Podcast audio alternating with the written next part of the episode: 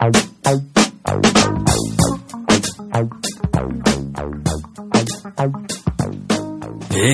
各位听众，大家好，欢迎收听《领榴莲》，我是石阳。我是大玲玲。我今天这个伴随着一首很骚的音乐啊，这是一个 Heavy Hancock 在一九七三年啊，一九七三年的一个作品，我非常喜欢的啊一一首音乐。完了之后，所以要配合大家这种音乐，就必须用这种语调来开场，对不对？有没有？我我听不着，就是跟着你说吧。嗯，你什么都对。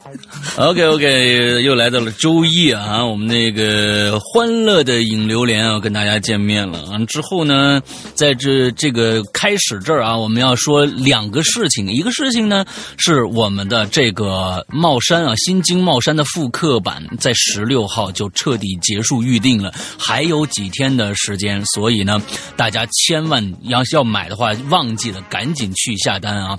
完了之后怎么买？完就是现在，现在大家可以去我们的微博上啊，微博上直接就置顶帖就是这个，完了里面有链接，就直接点击，就是在微店里面的。完了之后，微店呢，大家如果直接进入微店，你就直接搜“鬼影人间”就好了，就一定能搜到我们的店铺，里面只有一样的商品。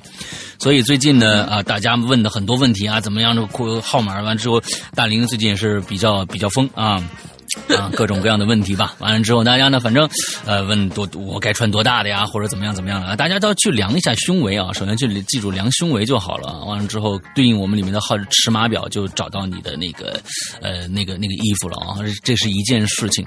呃，嗯，跟大家说，这件这件衣衣服应该不会再再版了。所以呢，以前后悔买，这次还不买同学，那就真没机会了啊！赶紧去啊。OK，好，那个第二件事情，这一周。开始，大家注意，这一周会员专区啊，会员专区将正式开始更新管系列的第一部《十角管事件》，二十集的长度啊，跟大家先说二十集的长度，呃，将更新十周的时间啊，每周二四开始更，同时呢，我们会在几周以后正式开始更新啊，在会员专区里面正式开始更新第九呃第十季。呃，第十季我们的这个第九季啊，虽然在今年的三三四月份就更完了，但是我们一直没拿出来正式售卖。在上周的时候，我们正式在会员专区封了口。之后，现在大家可以在普通不是会员的情况下，也可以购买第九季了，在我们的 APP 里边。呃，之后第十季马上在会员专区放出。那么，呃，会员专区的第十季放出的时间应该是在十二月的。十号左右吧，我只能给大家一个正一个一个大概的时间啊，也是每周两集，每周两集。那么呃，到时候就是这个十角馆和第十季共同。同步发售啊，就是每个星期一共有四集新故事啊。那二十四是十角馆，不是发售，那发售还得再等一年嘞。哦，对对对对对对对，公发布发布发布发布啊，对发布对对发布完了之后呢，二十四是十角馆，三五是这个呃这个这个这个这个第十季啊。完了之后第星期五呢还有这个什么叫什么来着？这个我们的呃《扬言怪谈》的啊《长夜难明》这些的更新，所以在十二月份。是一个集中更新时间。二十四晚上还有泰国佛牌的那些年呢，什么？对对对对，所以就是说我们在呃十二月是一个更新量极其庞大的一个一个一个一个季度啊，所以大家可以赶紧去购进我们的这个会员。那怎么购进，我们在结尾说啊。OK，大概这两个预告全部说完。那么今天我们的话题依然是毛毛的毛毛。啊，完了之后就又看看大家遇到什么毛毛的毛毛吧。啊，大玲玲来。嗯，好嘞。第一位同学，丹尼沈。嗯，山哥、龙弟妹两位主播，大家好呀。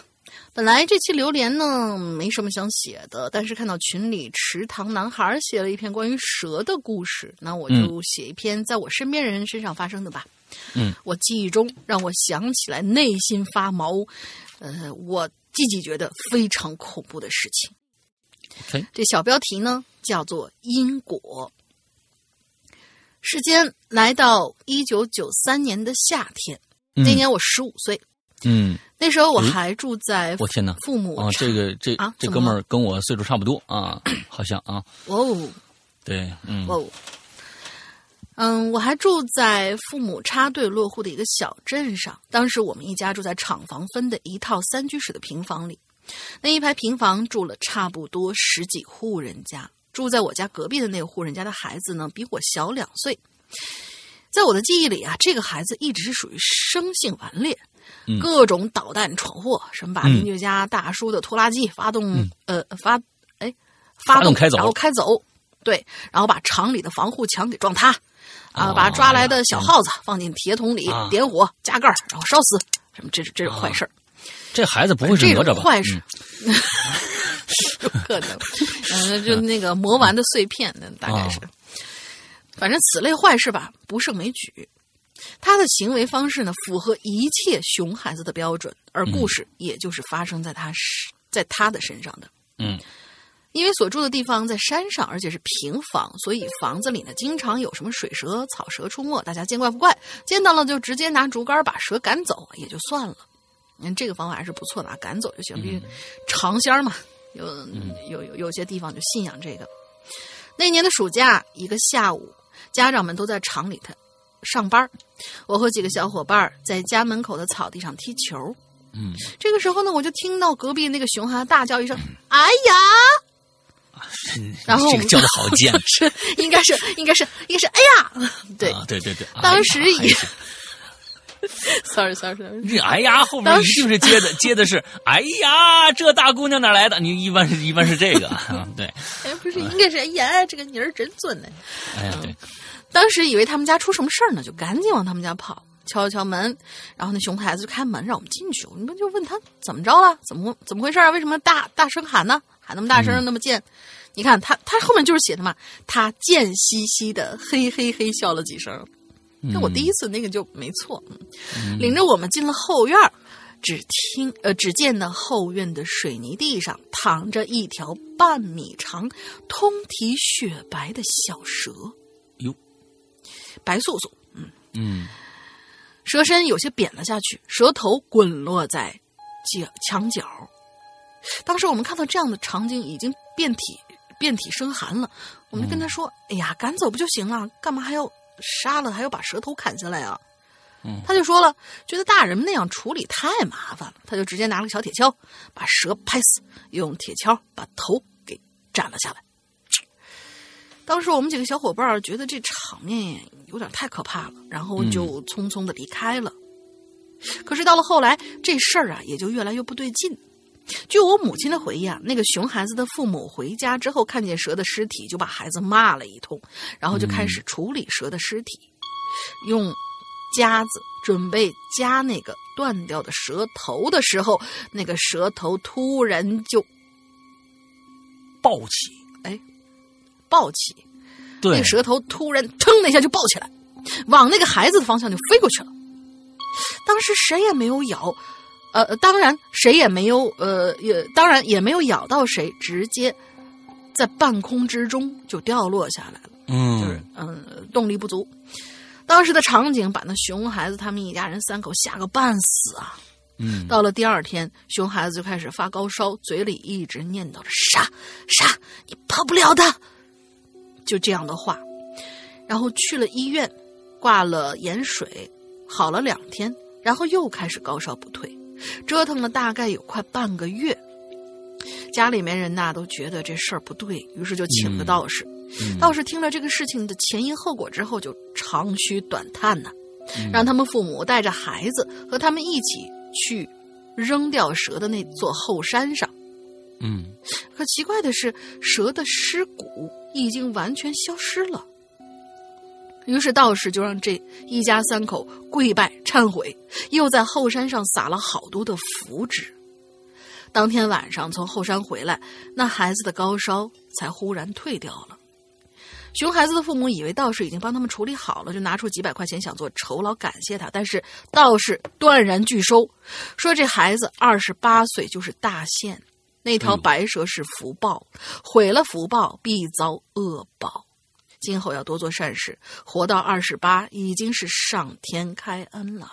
嗯说完这话，道士就转身离去。后来他们的父母也请了别的高人，也是表示没有办法解决这个事儿。嗯后来呢，经过这件事情以后，那孩子就像是转了性一样，不再那么熊，那么残忍，也一直在帮人做，呃，一直在做好事，帮助别人。后来去了省会城市，学了一手的好厨艺。回到县城之后，成了当地有小有名气的一位厨子。嗯然后在他二十四岁的时候娶了老婆，生了，第二年就生了闺女，生活似乎回到了正轨。少年时期那段那件事情似乎也就慢慢的被淡忘了。但是，就在他二十七岁的那年，也是夏天的时候，他去参加一个朋友的生日宴，席间喝了一杯啤酒，回家的时候开着摩托，在过一个绿灯的时候，摩托车开到了路正中央，被一辆闯红灯的大卡车直接撞飞，然后被对面正在呃正常行驶的一辆面包车碾压，车轮直接从他的脖子上碾了过去，嗯尸首分离。据我母亲说，当时场面简直如同人间炼狱一般，终究也没能活过二十八岁。哎呀，当真是种因得果，苍天饶过谁呀？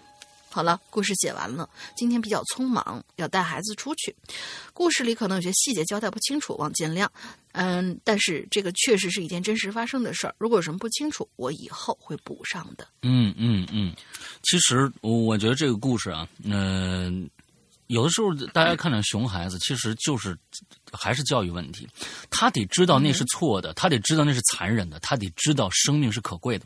有很多的，其实家里边按说孩子们应该对呃一些死的东西特别恐惧的，因为你看那个东西，你就是死了嘛。按说应该有这样的心才才行。所以你看他，他也知道那蛇突然暴起，冲他就飞过来，他也害怕。他害怕了以后，开始就开始做善事了。但是你要知道，其实这说不定通过家家长的教育，就有可能避免这件事情啊。我觉得还是真的是家庭教育实在太重要了。当然，就像我从第一集开始说的，嗯，那个如果说有一些有一些孩子啊，生来就可能在心理上，嗯、那是一种疾病来的，就是有时有有一些的呃部分很少数量的反社会性人格，他是从天生的就会有这种意识在里边。这个没有办法，就是说，我们经常说人性本恶还是人性本善这件事情，经常会拿这个东西来来来那个什么。我觉得没有绝对的一个答案，没有绝对的一个答案，因为有有很多的这个这个这个孩子，那大部分的生下来就是善良的。他不可能，他是慢慢的教育，被教育成社会啊、人呐、什么之间的这些各种各样的纠葛在一起，羁羁绊在一起，最后造就了他一个啊，去干了一件坏事但是人一般都说哦，可怜之人必有可恨之处，那么可恨之之人必有可怜之处，是一样的。这个我觉得是人性本善的，但是呢，有一些孩子生下来可真的是恶，那就是一个一个心理疾病来的，那个没有办法，他天生的。就是那个样子，所以，但是我们也不能把一个小小众的一个东西当成一个一个大的一个范围去讨论，所以一直讨论这个问题没有结果嘛，对吧？嗯嗯而且我觉得现在很多父母都分不清，嗯，熊还是皮。嗯你能分得清楚吗？很多人就觉得啊，他只不过那个捣捣个乱嘛，就哎呀，嗯，从小就皮就捣乱，以后长大就好了。嗯就他们分不清熊和皮。皮呢，我觉得活泼，有的时候啊，他他他特别活泼，完了之后呢，经常经常哎这个那闹腾，哎没没关系啊，但是呢，这个闹腾有没有影响到其他人，有没有对自己造成伤害，这个我是觉得就就那个什么了。就是前几天我看那个那个那个奇葩说里边。啊，新新一季的《奇葩说》啊，完里边这个傅首尔说了一个，说你有一个熊孩子，当你面上前面前有个熊孩子，他在那儿捣乱，你该不该上去管？哎，我觉得这事儿挺挺有意思。他起，他就说了一个，有一次我上地铁啊，上地铁我就看着有一个孩子那闹啊闹啊闹到不行了，我就上去说，我就跟他爸说啊，哎，你怎么不管你孩子呀？啊，就是因为管不了才出来的嘛。这边说，就是到外面，所以说，所以说，我是认为，就是这个孩子，你作为家长，你生出来，你就对他要有责任，责任心非常的重。那么，OK，这个孩子到底管不管？我觉得皮和熊就是他有没有度的问题了。他在外面，在公共场合，这其实都是教育啊，这都得教育他。你认为在公共场合，你自己如果说这点羞耻心都没有的话，对于大人来说，那我觉得这孩子那也教育不好。就是大人本身觉得这件事儿没什么的时候，那就完了。那你真的是就那就别想让这个这一对父母来教育他了。那真的是别要需要别人去教育这对父母了。对，对，来下一个啊，一只姓哈的狼啊，嗯，这个姑娘，这大姑娘啊。石阳哥，龙玲姐好，我又我又来了啊！在上次的话题之后呢，没想到这么快又有了新话题啊！本来呢，对于这次的话题呢，我的记忆库啊一时没有搜索出什么来，但是最近呢出现的一个情况啊，算是和这个话题对上了，而且这个情况呢，到我写到这个帖子的时候还在持续，所以想给大家说一下。于是走起，小标题叫“注目”。啊，就是注目，就是盯着对方啊！哎，注目，哎，啊，我毕业以后啊，在一间这个设计室工作啊，做实习。那这个工作室啊，在一个文化街内三层楼的二楼啊，有这么个文化街，里边就是三层小楼啊，二楼周围都是老手艺店和古董文玩店啊。很英子就在那上班啊，很多店家呢都养宠物，工作环境呢对我这种佛系肥宅简直不要太适合了啊！楼下呢有一家店啊，店有家店主呢家里养了一只小白狗，哎，为了打好同类之间的关系，平时呢这个啊为什么要打好同类之间？好，他叫二哈嘛，对吧？嗯，一只姓哈的 姓哈的狼啊，他同类之间的关系，平时呢我都喜欢摸它。啊，跟他玩他也能很乖不吵。但是不知道怎么了，从二十号开始，哎事情就有点奇怪了。那那天呢，我像往常一样下班，下楼啊，我就看着他，就是我想过去摸摸他头啊，平时都这么干的。结果不等我向前一步，他冲着我一阵嘶吼叫。嘿，我寻思着，我说，我说。我也没抢他口粮啊，是吧？啊，我还时不时给他加个菜呢？这抽哪门子风啊？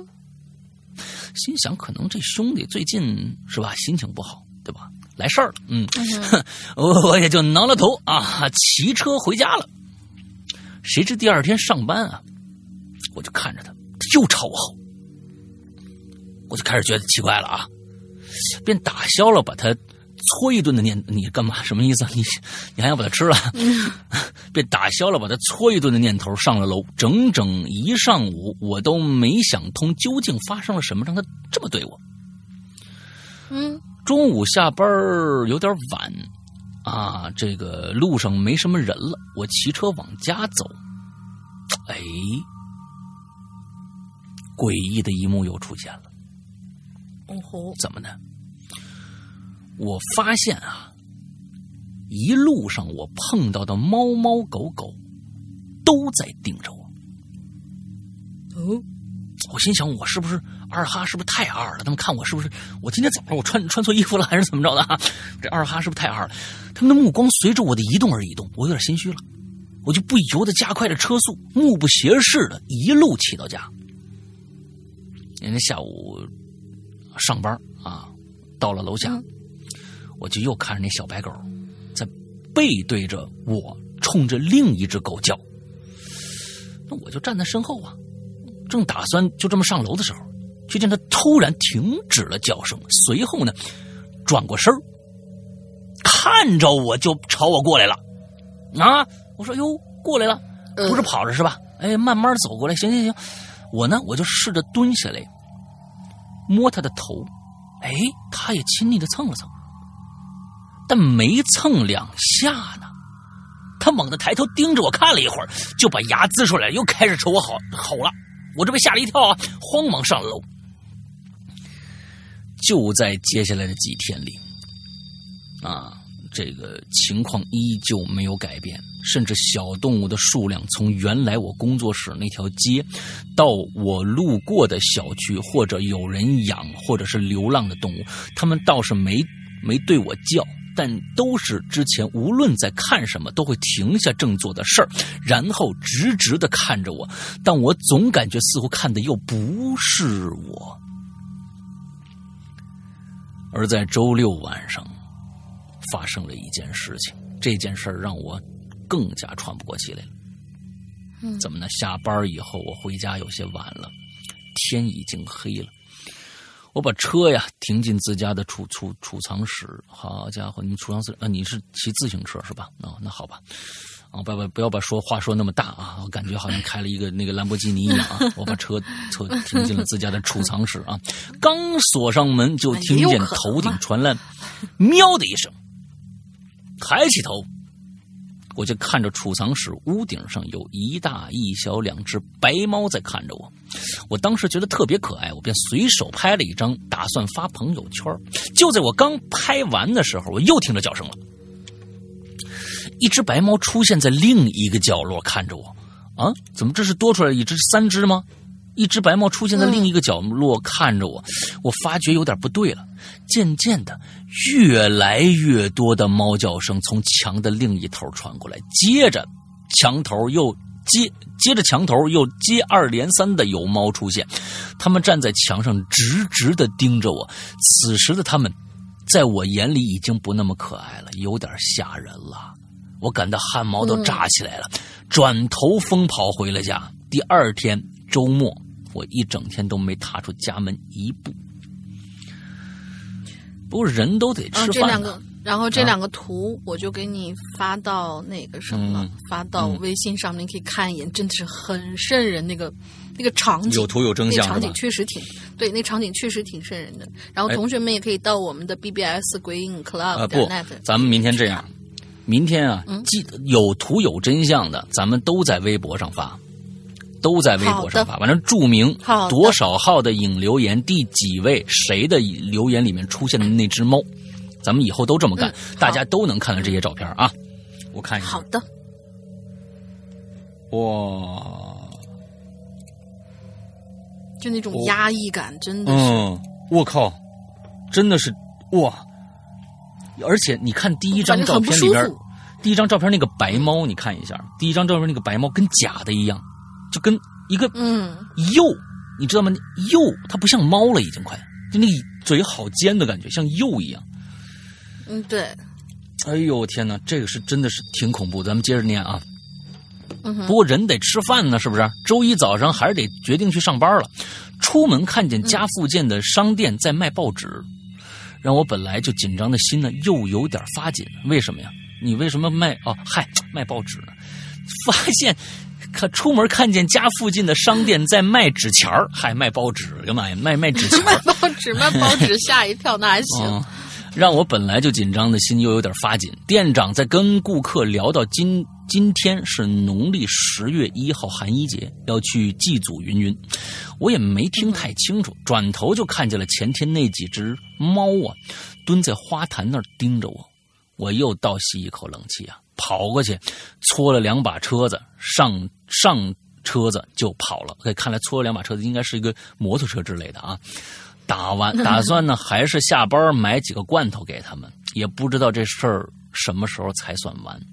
后面还有个后记，嗯，本来想写的瘆人一点儿，但发现我一直以来啊，我对待这种事情的态度基本上啊，类似于苦中作乐。哈、哈，比起这个深陷恐惧，我更喜欢以一种欢脱的方式来度过它。于是呢，也辛苦大家啊，看我这抽风一般的叙述了。最后预祝《哈喽怪谈》万圣节快乐啊！万圣节咱们已经过了啊，嗯嗯。嗯，哎呀，这个欢脱的方式啊，那你能？我觉得这种方式特别好，但你能怎么样呢？我是认为正负能量的对对对抗啊，你你的你的心里面的恐惧越多，那一定越来越差。如果你有一种欢脱的方式，比如像宛如阿修罗那样的啊那样的处理方式啊，我是觉得那你可能会好一点啊，好欢脱的啊。你碰到什么事儿，我天哪！今天我跟你说又碰了一事儿，哎呦，我们家里啊，我一进门我就看着床上躺俩死人，他他他很欢脱的 啊，他很欢脱，要不然怎么办呢？你说你知道哈？对啊，日子还得过呀，嗯。挺好啊，挺好啊！我是觉得小动物这是对你有一种二哈，我觉得你的你是二被二哈上身了，你真的，你这个一定是被二哈上身。就想就说哟，这二哈怎么那么怪异？骑自行车怎么？哎呀，这你臭牛逼什么呀？我们不会骑，你会骑？那他他们估计猫和狗都是这么想的。我操你，你臭牛逼什么？不就二哈吗？骑什么自行车啊你？啊对，嗯，大概是这么想的。好，来接着下一个。要啥手表呀？对吧？啊对，嗯。嗯，嗯下一位南红兔子，石阳哥龙呃林妹子好，为了留这期话题，我真是不容易啊。首先花了半天时间找回账号，然后发现没有权限留言，需要改头像，在手机、平板、电脑轮番倒腾一阵之后都无法改头像，这网页总是报错。最后在群里咨询了鬼友，才找到了修改头像的神奇操作，终于可以顺利留言了。点名感谢群里的企鹅胖大大。哦，啥时候变大的了？切，嗯，呃，感谢企鹅胖，企鹅胖经常会帮我们，因为他本身他的行业好像是属于电商客服的那一种，所以就是我们遇到在电商上面呃需要解决的一些问题的话，他经常会帮我们支招。比如说你遇到了什么问题，你想投诉啊，我。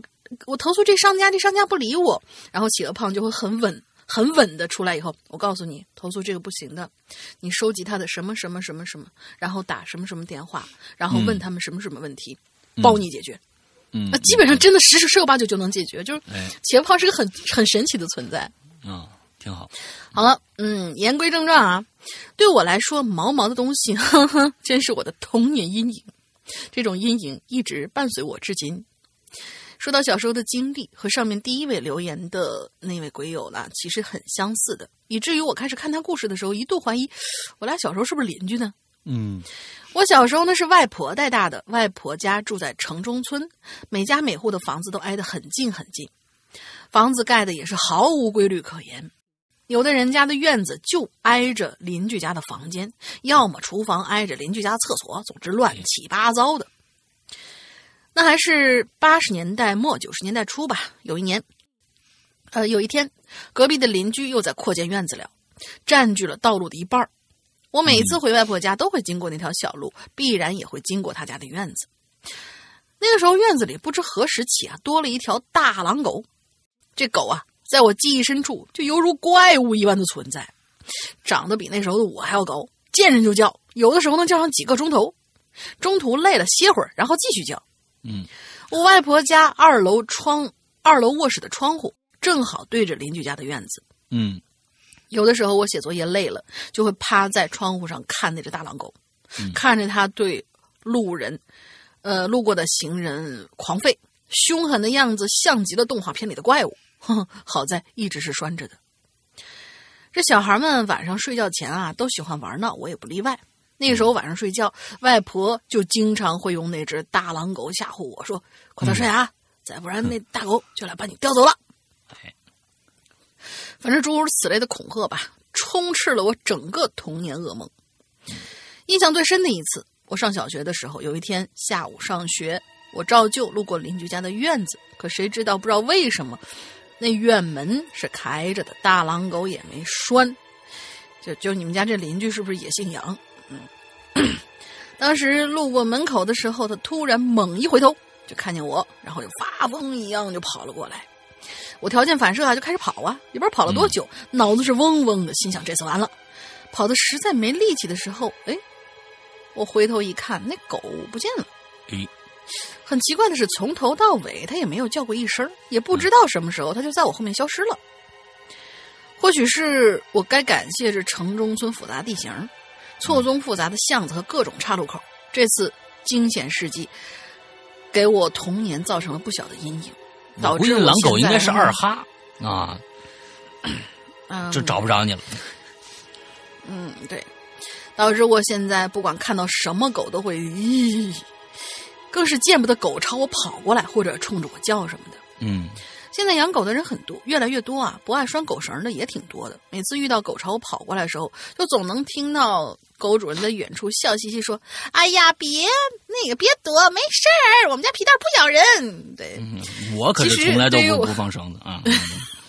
哦，我知道，我知道，我知道。呃，老大这一点做的很很好，每一次下去的时候都穿着小衣服，呃，带着那个什么什么绳儿就下去了。其实对于我这种有恐惧心理的人来说，并不是怕狗咬，而是见到就真的只是会发怵，嗯甚至被惊吓狠了，还会彻夜的做噩梦。哟，那我再说一句跟狗有关的事迹啊。我现在居住的小区地下停车库里，很多小区的业主下雨天就会在地下车库里遛狗，都不爱拴狗绳儿。而且呢，我发现一个很奇怪的现象，至今都弄不懂。同样是遛狗不拴狗绳儿，嗯嗯，哎，呃，同样是遛狗不拴狗绳儿，在外面马路上、小区里，只要离得你远，那狗一般都不会来招惹你。嗯可是如果在地下车库，狗远远的看到人就会风一样的跑过来。我就遇到过这样的事儿，那是在我孕期八个月的时候，从医院产检回来，那天下雨，临近冬天。我刚从车里啊艰难的蹭下来，关上车门，然后就听到了令我毛骨悚然的，就那种声音。啊，敏感的我立马就反应过来，我靠，这这不是狗跑过来的时候发出的那种呃那种呼吸声吗？我就扭头看见一只白毛狗朝我跑过来了，受惊吓得我手抖的根本就打不开车门，站在原地一直尖叫啊！对，幸亏我老公及时赶过来，而狗主人全程都站在远处观望，嗯没有任何动作，没有下任何制止的口令。嗯哎呀，幸亏我肚子没事儿，宝宝没事儿。然而那一天夜里，我真的是做了一宿的噩梦。嗯梦里是童年的外婆家，错综复杂的巷子和小路。我在慌张的找出口，后面有只小白狗一直跟着我。一开始是慢慢跑着跟着，然后我就越来越害怕，想甩开它。但是小白狗突然就变成了一个浑身长满白毛的鬼婆婆，呼哧呼哧的。你说，你鬼婆婆长着白毛，然后 这样追你，嗯，哎呀，好吧，反正速度越来越快。就在他伸出鬼爪抓向我的时候，我就惊醒了。嗯我有时候甚至怀疑自己是不是得了什么心理疾病，也想过要不要养一只狗来治疗一下自己的恐惧心理呢。嗯嗯嗯但是都以失败告终了。好在现在对于拴狗、呃遛狗拴狗绳的事儿，社会越来越重视了，也有越来越多的养狗人士重视到了这一点。嗯，好了，关于这期毛毛的话题就说这么多吧。对于我而言，真的是毛毛的狗，毛毛的感觉呀。嗯哼，最后祝《哈喽怪谈》越办越好，越来越多人喜欢，山哥越来越帅，林妹子越来越那啥。下期话题再见。OK，啊、其实养养怕的是真怕，我发现。嗯，对，怕的是真怕 这个东西，我觉得你没有办法强求人家，你你强求人家呃不害怕你的狗，你不管你的狗再可爱，人家害怕你这这人家是有童年阴影或者怎么着，人就不喜欢，你有什么辙？就是对不对？嗯，就是强迫人家。嗯无论是对，无论是狗还是无论是狗，还就是宠自己的宠物吧，不不仅仅嗯。是狗，自己的宠物还是自己家的熊孩子，嗯。永远记住一句话，你要换位思考，因为有一句话叫做“己之蜜糖，彼之砒霜”。嗯，对，你永远不知道你自己当做珍宝一样的东西会给别人带来怎样的困扰，所以自己嗯。稍微注意一下，还是嗯。对，所以就是说，像那种就刚才说的啊，就是自己家的狗啊，不管它有多好、多温顺、多怎么着的，远远站着看着一个人被吓完了之后完全不作声的这种人，我跟你说，就是熊孩子以后的家长。啊，他以后他也不会管他熊孩子，他觉得哎这很正常。他没有没有对自己应该尽的责任呃进行进行一些行动，这个东西你真是孕妇，我跟你说，这我我我我觉得像这种事儿，如果真他碰哪天碰到一个，比如说老奶奶，这狗过去跟人家示好，啪一下把人家推倒在地，我天哪！你摊上事儿以后，可能他才会觉得，哎呦，应该拴绳子，他才觉得拴绳子的重要性。所以我不知道我们小区八个多月的孕妇推倒在地，那也是大事儿啊！我的天嗯，对呀、对呀，对呀，你你他必须碰上点事儿，他才知道。我天哪，这种南墙撞了你，你你，我觉得是这个防患于未然这种意识啊，完全没有。你看我们学小区里边，真的，我觉得百分之八十的狗都都不都不拴链子，我觉得是这样，百分之八十的狗都不拴链子。每次对，嗯，但是我是发现，越是可能你不知道为什么。柯基，我们这这这屋这院子里面有三只还是四只柯基？哎，柯基都很好，就是柯基都拴着绳子，不知道为什么，这可能养柯基的主人这个素质比较高，是不是啊？完完之后养养那个什么啊，养那个尤其是养小型犬的，他们就觉得不用拴绳子，因为可能啊，就算小型犬很凶，其实小型犬它它其实越就是说它不知道为什么，它它愿意吠。他愿意叫，它看着别的狗它就叫，完了就有时候就主人管一下，别叫了，怎么着怎么着的啊，它还拉不回来，有的时候。所以我是认为，现在养狗的同学们啊，不管是怎么着，出去不管你的狗再温顺，在家里面再听话，我就跟人一样啊，就是就是哪个亲戚朋友的附身也好，或者怎么着的啊，不管啊，你出去一定拴绳子，一定拴绳子，这是一个对你对别人都是最好的一个处理方式。啊，你别让别人有有心理压力。人家要以后就就看着你这个，你好每天你耀武扬威的拎一拎一大狗出去，没事我这狗好家伙，我们不这就不不怕。但是别人都都怎么说你？我天，那就不一定了啊。嗯嗯。好，下一个布拉德皮特后啊，嗯。嗯，这个沈阳哥龙玲妹子好，我是九零年生人的啊，小时候生在湖南的小县城啊，湖南的小县城，啊，九十年代末呢到二十年代初是文化娱乐空前呃繁荣的一段时期。啊，虽然说是小县城啊，小镇青年们也全是阔腿裤、大波浪，马路上呢跑的都是小面包和桑塔纳，统称为三室一厅的这个歌歌舞厅、游戏厅、录像厅和台台球室也是遍地开花。音像店里成天放着心太软，啊，第呃迪厅里面单曲回放《Go West》吧，啊是吧？旱冰场里面这个滚动的是播放着野人迪斯高》，Let's go，Let's go，Let Let Let Let Let's go。手右手不是不是什么什么，左手画个龙，右手画彩虹，纸上蹬球的，反正那种东西吧。啊，现在很多零零后啊，估计是都是不知道这些是啥啊。那个时候那审查也不严，各种电影、电视剧啊。现在现在已经被那个呃什么什么野狼野狼 disco 那首歌又把就是整个那个，因为我觉得它里面这歌词里面所带有的那种。就是当时我们是怎么打扮的，去了歌厅以后怎么混的，那个形象已经完全很生动的描述出来。我觉得大家通过这种复古性的这个歌，你知道那个歌就真的是越听 越觉得很上瘾啊，很伤心，就对，很上瘾哦，很上瘾，就嗨嗨啊，就嗨呀，啊啊啊！好，描述的应该就是这个时候的场景了啊。这种东西都是毒品啊，大家不要去触碰啊，会会拉低你的这个。欣赏水平啊，并没有啦，其实还好啦。啊，那个时候审查也不严，各种电影、电视剧、音乐在大街上都能找到。甚至呢，很多动画片都成了我的这个童年阴影啊。不过呢，这些都不能算是最劲爆的。哈，什么这些？这不那靠边站。我小时候啊，给我留下最深刻童年阴影的是县城里的流动马戏团。哇哦，这个东西比较高大上，我跟你说啊，我跟你说啊，布拉德皮特后啊，很少见那个马戏团。对呀，很少见。我小时候确实是见过马戏团，但是很少那种，就是说基本上不是常驻的。你你几年可能能看到一流动马戏团能到这儿来来演出。我我确实有，小时候确实有，现在倒是真少了。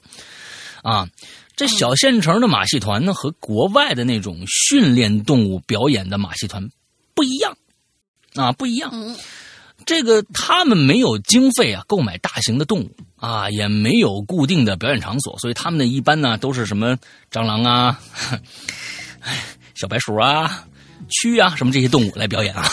什么鬼？往往呢就是在广场或者空地上搭个大帐篷啊，在门口呢买这个两两三块钱的这门门票就能进去了啊。我小时候呢也有幸在家长的陪同下。观摩过这种惊奇、惊悚、猎奇、少儿不宜的表演，哎，这是一个以前八十年代、九十年代非常非常普遍的一个行为。只要你写“少儿不宜”四个字绝对卖爆。啊，绝对没有！那个时候大家就缺少这种精神上的一个一些一些食粮啊，就觉得哇，少儿不宜，一定特别特别牛逼啊啊，少儿不宜啊，那就进去了，进一看什么都没有啊。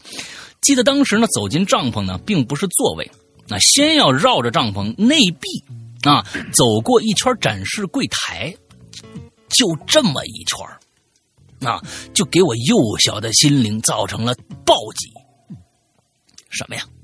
什么花瓶女孩啊，人头蛇身，啊，人鱼标本，脸上长毛的狼人，矮小的侏儒人，啊，各式各样的限制级表演，刺激着观众的肾上肾上腺。给钱吗？他们就能唱歌、翻跟头，啊，甚至吐吞剑、喷火。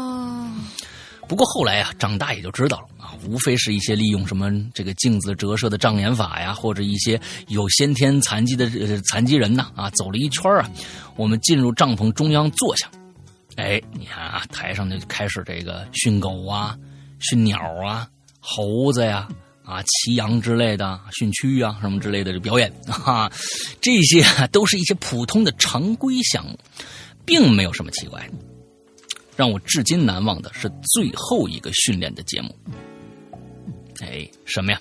猴和普通猴戏不一样，这猴子呀，不光脖子上拴着铁链子，头上呢还戴着一个大头娃娃的头套，毛茸茸的猴猴子身上啊和身体上面是一张僵硬的、浓妆艳抹的娃娃脸。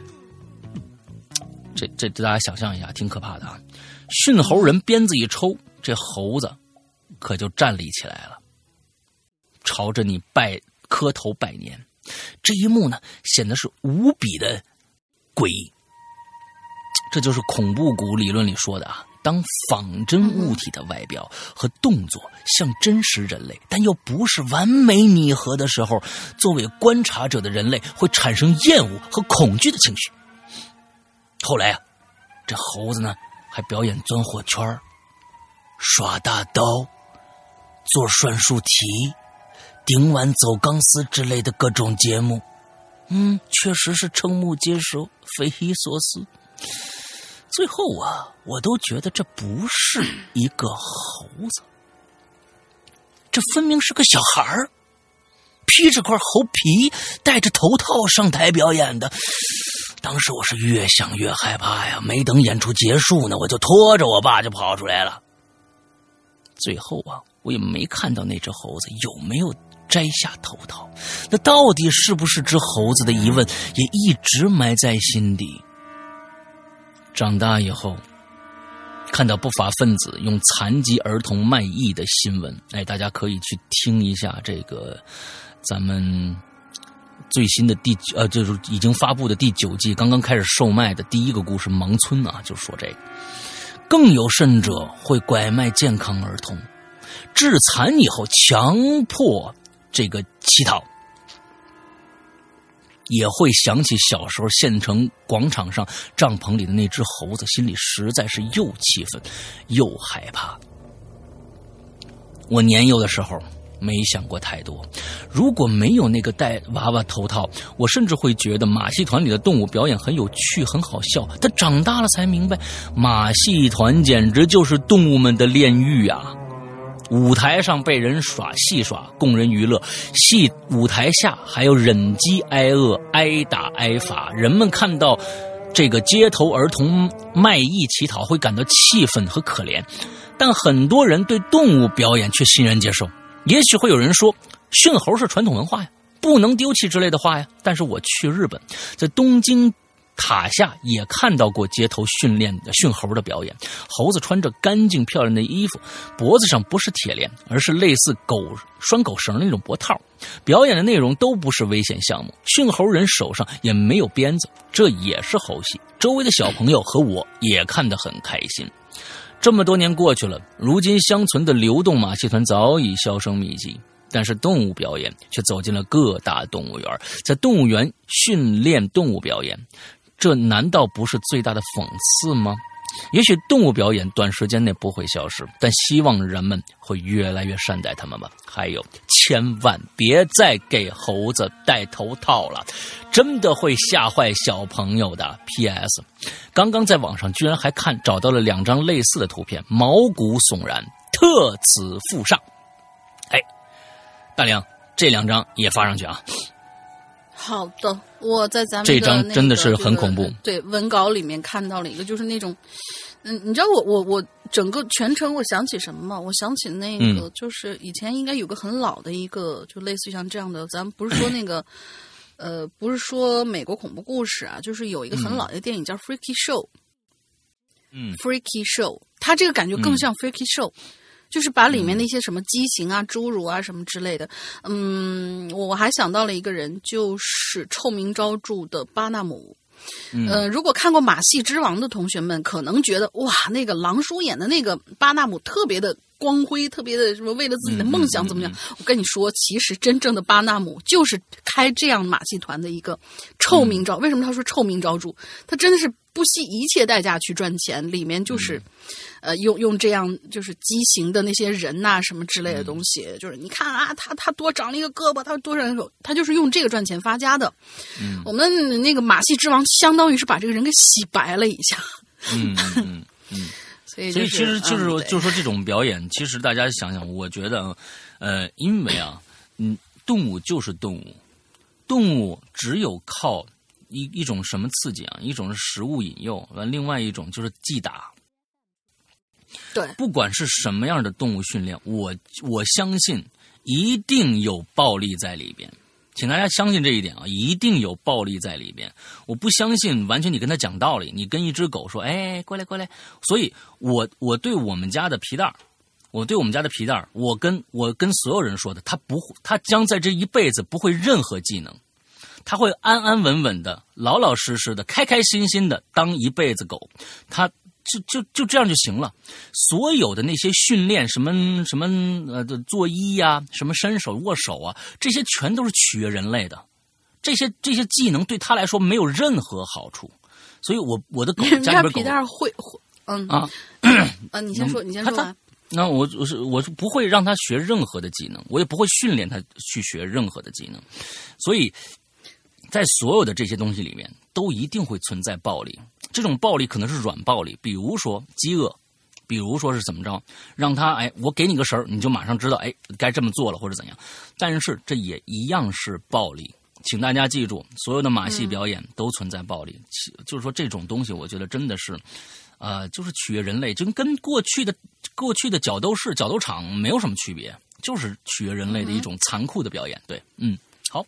对，接下来呃，就是我我我我想说一下，就是，但是其实呃，皮蛋儿就是我去看过皮蛋儿，皮蛋儿确实是就是除了撒欢儿怎么怎么这这确实是嗯不需要他懂任何东西，但是嗯他很聪明的掌握了一项技能，这项技能不需要什么就是、嗯、呃那种打骂呀或者说挨饿啊什么的，他会一项技能很有意思，就是当你吹口哨吹命运交响曲的时候，啊、他会歪头，啊、特别可爱。因为除此之外，它真是一个开心的狗子。对对，但是我我是因为为什么他会对《命运交响曲》这个特别那什么？因为他对吃啊实在是太就是狗嘛，小又是小时候小时候的狗又是特别贪吃的。完了之后，每次我会给他一些小小小零食的时候，我都会觉得这对他来说是一个特别特别重大的一个事情，所以我下意识的每次我拿出一个小饼干，就我就会说噔噔噔噔，会唱这个歌，你知道吧？所以他也是条件反射。这个是不是专门去训练的？嗯、他就一听到这个，他就觉得哎，有吃的来了。对，我们家是这样啊，还算是有有一项技能，喜欢听音乐吧。嗯，好吧。嗯，想想起我们家猫和耗子，那简直就是傻的要死。就是因为视频上面有好多人为什么去养花枝鼠？你不要看花枝鼠，呃，养耗子是一个很奇怪的一个行为。不是，我们那个花枝鼠群里好几百号人呢，每天就就怎么着，就是他们会把这个鼠训练怎么样，就是会转圈儿，会就是寻东西，会怎么怎么样。啊、然后我我我当时我的想法是跟你一样的，我就说。我要是这个东西我要养着它的话，我就不教它任何技能，它就当一个傻吃，就是那个傻吃酣睡的耗子就好了，就可爱就可以了。嗯嗯嗯，对，这样其实这样的话，养养动物就、嗯、就蛮好的。对，嗯，对对对对对，嗯，好，来吧，下一个。该该我了吗？啊，好吧，可不话太多了，突然忘了，突然忘了。嘿 嗯，这是池塘池塘男孩的第一个啊，就是跟这个主题有关的。后面我们还会有一个池塘男孩的，是之前的捡漏。嗯嗯，呃就是这次凑字数的嘛，就是之前也正好把它给落下了，是一个捡漏的稿子。待一会儿就轮到谁就谁念吧。嗯，池塘男孩，老大大玲玲，你们好。三群的池塘又来吃榴莲了。首先补充上一个蛇的故事的一些细节。嗯上个故事其实发生在距今十四年前，而我父亲突发中风是在两年前，事发均是在同一棵荔枝树下，刚好是一个轮回。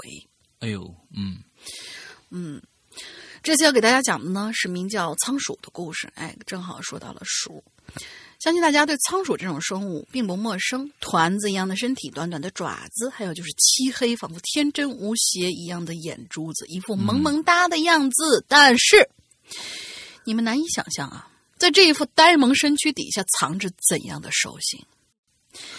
他刚毕业不久那会儿呢，好像感觉好像要变身一样。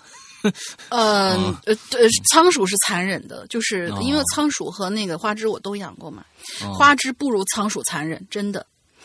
刚毕业那会儿，有一次见到街头摊位上有卖小仓鼠的，见价格不贵，就买下了一公一母两只仓鼠，想好生照顾它们，正好慰藉一下无聊的下班时光。大家也知道，仓鼠这玩意儿，嗯。如果不分开喂养的，一个月之后就会给你产下一大堆的后代。对，对，没错，唉，一把子泪啊！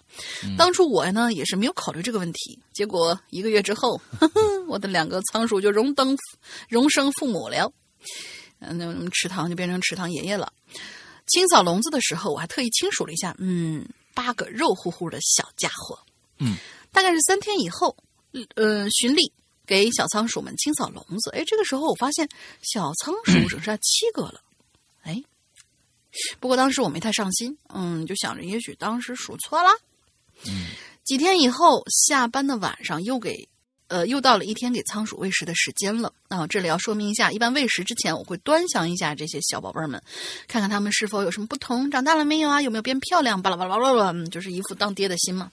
嗯忽然间，我突然发现那只母的大仓鼠，两只前爪上的抓着一个粉色的东西，一丢一丢的往嘴里面送。嗯我一边纳闷着，一边往笼子里面放食，想着顺便把这笼子上的木屑扒开，看看什么情况。而就在这个时候，我手突然停住了，我赫然发现小仓鼠只剩下六个了，准确的来说是六个半。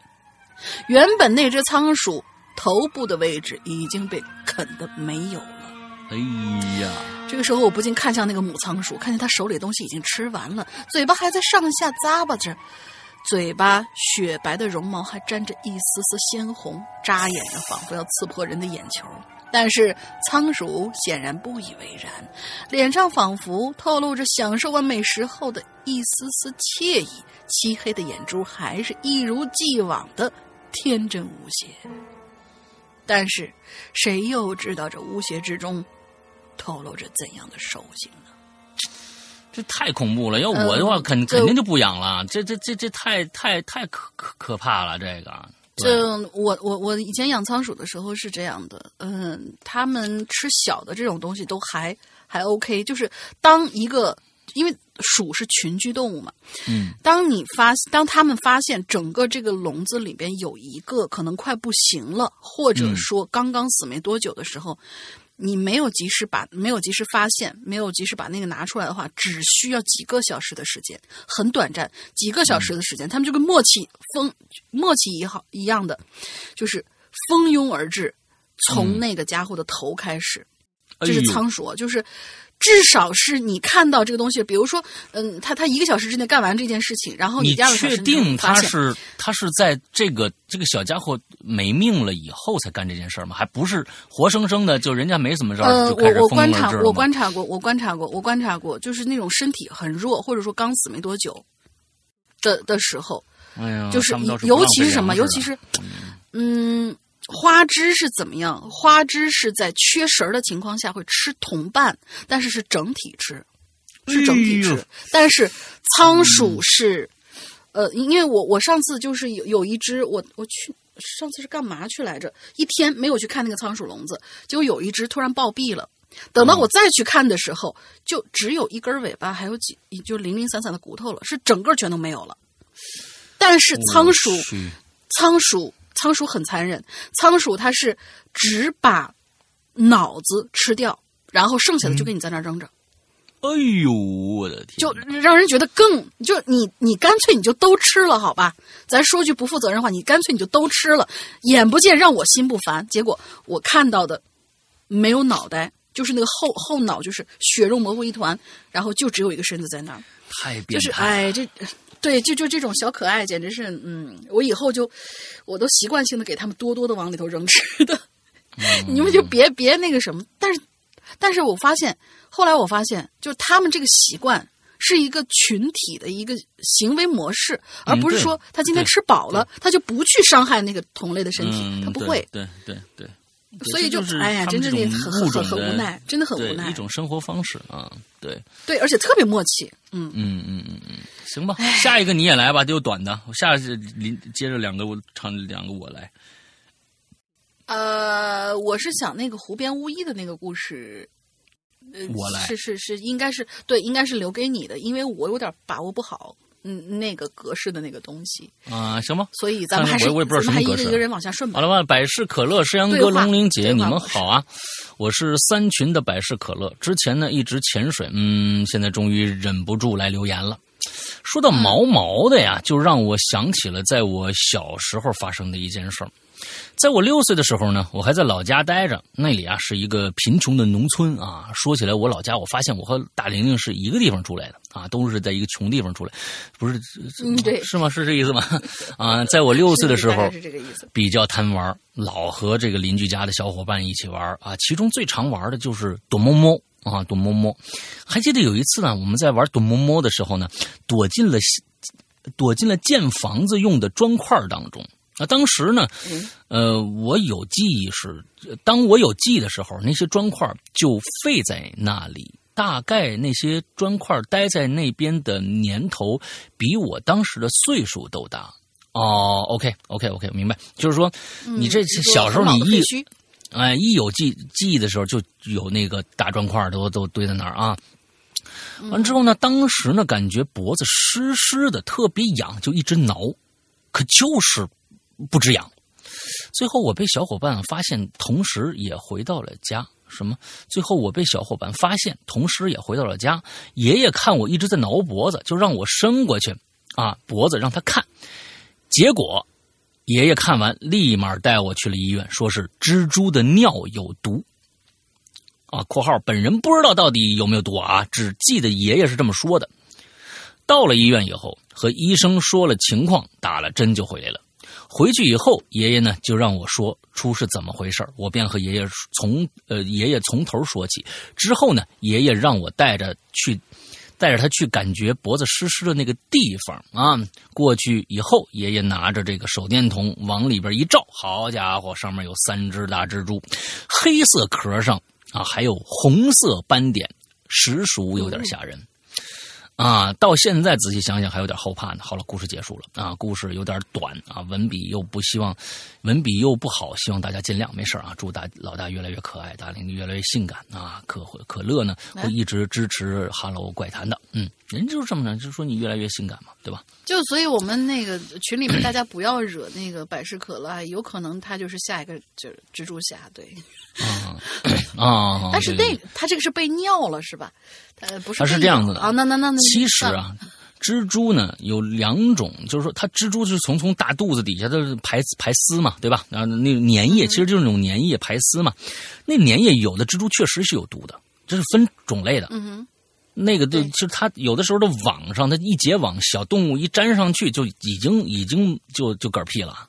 对，它那网上嗯本身就有毒，所以有腐蚀性啊，或者各种各样的东西。所以，对那这个，嗯，确实有可能你是粘着它网了。我是认为有可能你是粘到它的网了，完之后一直痒痒。嗯对。嗯嗯，那你比如说网上有点什么露珠之类的，你嗯贴在脖子上会觉得有一阵痒痒。有可能新网新网就是湿的，就是湿湿的感觉，新网就是湿湿的感觉。信你信我，新网不会。啊，心网不湿啊，真的啊，希望不是吗？你你养那个蜘蛛，可能跟这个种类不太一样啊。呃，我那个倒是没有长那个，没有没有长红色的斑。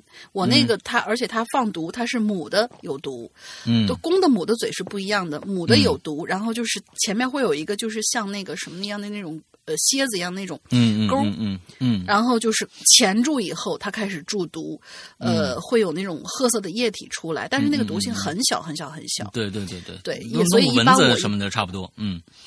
对，所以我一般跟那个公蜘蛛玩比较多，跟母蜘蛛就就不太玩，被它钳一下，横竖都不太舒服。你看看，您这您这您这小时候都是跟人躲猫猫，大玲玲从小跟蜘蛛躲猫猫，你这个 啊，还是必须是还是必须是公的啊，公蜘蛛才跟玩，母蜘蛛鬼。嗯，不，我们是同性的，不玩不玩不好玩，我要跟异性玩。嗯，对，大概是这样，所以会才会变得越来越性感嘛，对吧？好。啊，行吧，行吧，行 吧。来下一个木轩，木轩应该哎是新人吧？嗯，轩哥、大林两位主播好呀。说起毛毛的生物，我就想起了毛毛虫。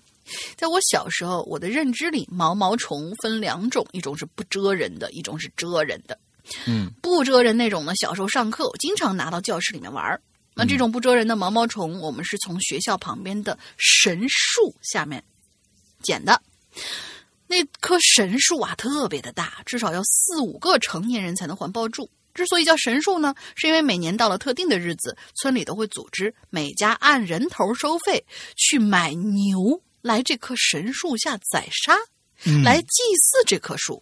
哎，哇哦，那还真是神树嘞。嗯，这种行为在我们那儿叫做祭山，祭祀的祭，大山的山。然后呢，把肉煮熟，村干部点名叫交钱的人家来拿着盆来装肉。当然了，我要说的不是不蜇人的毛毛虫，而是生活在桃树上密密麻麻蜇人的那种毛毛虫。嗯，这种毛毛虫桃子树上啊特别多，密密麻麻的把树都爬满了。我记得有一次我去姑妈家玩姑妈家背靠山，山上有几棵桃子树。那次我跟表哥呃孙大圣一起去山上砍柴，嗯，那呃在山呃在下山的时候呢，这大圣就说了啊，要和我比比看谁先下去。当时啊山坡，反正当时山坡是特别陡的，只要跑得稍微快一点呢，就必须用手抓住山上的树枝才能够减速，不然惯性会一直让你加速加速加速，然后从上面滚下来。嗯，那个时候身为小孩的我也是个倔脾气。呃，听大圣这么一说呢，我就答应了。接着我们俩就开始跑。刚开始没多久啊，嗯，我觉得后悔了。我发现我根本控制不住自己的速度，就像断线的风筝一样，眼前都是飞驰而过的树。嗯，我用手想抓旁边的树，但是没用。嗯，我停不下来。那时候我心里就想啊，要是不能停，那那我肯定会摔死吧？那肯定会死的。心里越想越怕呀。但是我知道我不能慌。这个时候，我就看见了坡中间的几棵桃树。哎呀，我有不好的预感。嗯，心里想着一定要抓住，一定要抓住，抓不住死定了。进了，进了，进了，进了。结果说时迟，那时快，在我和身体，在我的身体和桃树平行的时候，我便使出了吃奶的劲儿，啪，把桃树一把抓住了。嗯，只不过这，哎，这桃树怎么是软的呢？哎呀，咦，反正当时我也没时间想那么多啊，抓第一颗，哎，速度有点缓了，接着第二颗、第三颗，哎呀，我终于平安的下来了。下来的时候，我的那个表哥大圣呢，已经在下面等我了，看我脸色苍白，就问我咋的了。嗯，那时候我魂儿都已经吓没了，怎么可能还说得出话来呀？嗯，就这个时候，表哥突然惊叫了一声：“哎，哎，你那手上怎么都是毛啊？”咦！说完，我低头就看自己的手，差点没吓昏过去。只见我的手上密密麻麻的全都是毛，还有一些恶心的液体。看到这一幕，我直接给吓哭了，哭声就把姑妈引了过来。姑妈看到我的手也是吓了一跳，就问这是怎么回事啊？嗯，我就一直哭，什么话都说不出来。嗯，呃，后续就是嗯，姑妈把大圣胖揍了一顿，而我手上的那些毛液体，不用说了。我想大家知道是什么了吧？没错，就是毛毛虫，和毛毛虫被我不羁抓死以后的液体。反正直到现在，毛毛虫依旧是我害怕的动物，不管它蛰人还是不蛰人。嗯，好了，打完收工，辛苦两位主播了。嗯，我觉得这是人类本能来的，就是你这对这种东西本身就是有一种一种惧怕感，因为我觉得这个东西可能从小需要一个，比如说见多了就就见见多不怪了，这种的可能才能去去治愈。如果你单的第一次碰到这种，咵一把抓住一虫子，完了之后被被按扁了，我操！那你现在心里想想，你都会有点膈应啊。对，它不是一个，它那个估计它那个是对呀，一把一把嘛，捏住，然后还撸了一把，哎呦。啊，对对对，哎呀，这个喔喔喔喔啊，下一个同学啊叫喔喔喔喔，嗯，诗阳哥大玲玲好，呃，前两天呢听了毛毛的毛毛的之后，有一个想法，有一部分来源于曾经看过的一个漫画，下面开始编啊，名字呢叫猫，嗯，编的。猫，女儿一直想养猫，可是因为我对猫毛呢过敏，养猫变成了女儿最大的梦想了。前几天路过宠物店，女儿看上了店里的一只呃店里一只雪白的布偶。当然了，因为过瘾的原因，过过敏的原因，没办法让女儿接她回家。为此呢，女儿到昨天还在闹脾气，不跟我说话。可是今天早上，哎，女儿对我说：“爸爸，昨天晚上我睡睡着之后呢，有猫猫来找我玩了。”还会往我身上凑呢，摸起来毛茸茸的，可舒服了。可是我一睁眼呢，我发现，哎，猫猫不见了。我笑笑说：“啊，哈哈，是吧？那你啊，可要好好陪它玩哦。”啊，这件事情就被这就就这样被我当做女儿的梦境而略过去了。可是啊，当女儿连续几天都在跟我分享她口中的猫猫以后，我就开始觉得不太对劲了。毕竟没有什么梦会连续做好几天的，于是呢，我就在今天晚上打算等女儿睡着以后，去看看她口中的猫猫到底是个什么东西。晚上，我看着在床上睡着的女儿，关上灯，坐在她的书桌前发呆。可是直到我困得睁不开眼睛了，我也没看到有什么长毛的动物出现呢。第二天一大早，就听见女儿兴致不高兴、不太高的抱怨说：“猫猫昨天晚上没找她玩。”这下我就更好奇，到底什么东西每天晚上溜进女儿房间了。我就在女儿的客厅看动画片的时候，藏了一个摄像机在女儿的房间，并打开了录像模式。第二天，女儿上学之后。我取出摄像机开始回放，我看着看着就觉得浑身发冷，因为我看到看到的并不像任何熟知的有毛的动物，而是一个黑乎乎的球状物体，并且并且它身上的毛质的质感像是头发。他并不知道是用什么方法从紧闭的窗户外钻进房间的，而且在他钻进来之后，女儿就坐了起来，女儿就坐了起来，而且表现的是非常非常的开心。啊，编不下去了，就这样吧，逃。哎，我觉得这个挺好啊，每天晚上你女儿在玩了玩一颗人头啊，这个挺好，嗯。飞头匠，哎，飞头啊，有可能，嗯，OK，挺好，嗯，来下一个，嗯，好，下一个就是我们这一次捡漏捡来的啦，嗯，啊，这跟毛毛就没关系了啊，嗯，呃，应该是跟毛毛没关系了，嗯。嗯，然后又是池塘男孩的，帅气的山羊老大打了马赛，嗯，打了马赛克的大玲玲，喂，嗯。你们好，我是三群的池塘。P.S. 之所以大玲玲打了马赛克，是因为有一次啊，做了个梦，梦见大玲玲结婚了，结果梦里的大玲玲脸上打了马赛克，什么鬼？哎呀，那我觉得是后期打错地方。嗯，哎呀，嗯，好吧，他讲的这个故事应该是他呃杜撰的一个故事啊。嗯，小林、阿信、阿哲。三个人是相识多年的好朋友，小林和阿信是一对情侣。但是呢，他们丝毫不介意阿哲这个灯泡。三个人总喜欢一起行动，逛吃逛吃，旅个游啥的。这一次呢，他们旅行的目的地是某个风景很美的山涧。阿哲就说了啊啊山间嗯，他阿哲说他父亲的朋友就住在附近，由于在呃不在旅游季，可以联系一下歇业的民宿，让他们落脚。我突然想，这个阿哲是不是那个就是那个呃吐槽大会那个斯文夫妇两个，然后还有另外一个人，就是他们三个真的是度蜜月都是三个人一起去的。啊，对，到达的时候呢，已经是夜晚了。这是一家比较老旧的二层老楼，惨白的月光洒在旅店斑驳的外墙上，从外张望，窗户洞都黑乎乎的，显得有些阴森。